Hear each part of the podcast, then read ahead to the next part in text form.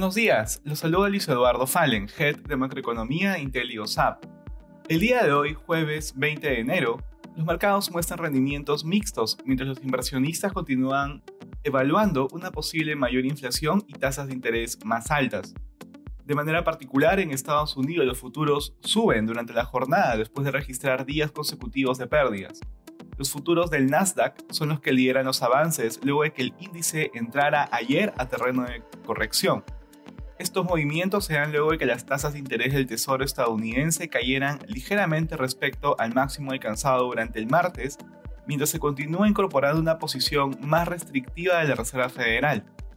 En el plano corporativo, American Airlines publicó ganancias que superaron las expectativas, por lo que sus acciones subían previo a la apertura del mercado. En la eurozona, las principales bolsas de la región muestran rendimientos mixtos ante la expectativa de un ajuste agresivo en la posición de política monetaria de la Fed.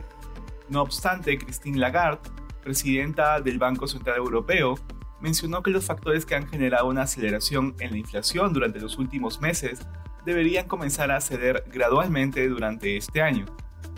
Estas declaraciones se dieron el mismo día en que se reportó que los precios del productor en Alemania subieron en 24.4% en el mes de diciembre, debido principalmente a los mayores costos de la energía. En Asia, las acciones de China cerraron al alza, impulsadas por el sector inmobiliario, a pesar de los persistentes problemas. Estos avances se dieron luego de que el gobierno anunciara mayores medidas para estabilizar este sector. Además, el Banco Popular de China redujo tasas en distintos tipos de créditos de mediano plazo, lo que elevó el optimismo de los inversionistas. Por este motivo, el Nikkei japonés culminó con ganancias. Sin embargo, estas fueron limitadas por la debilidad de los fabricantes de chips. Respecto a commodities, el precio del oro cae ante la fortaleza del dólar.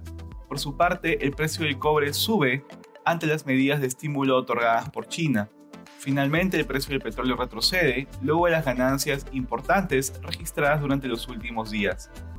Gracias por escucharnos y si tuviera alguna consulta, no duden en contactarse con su asesor.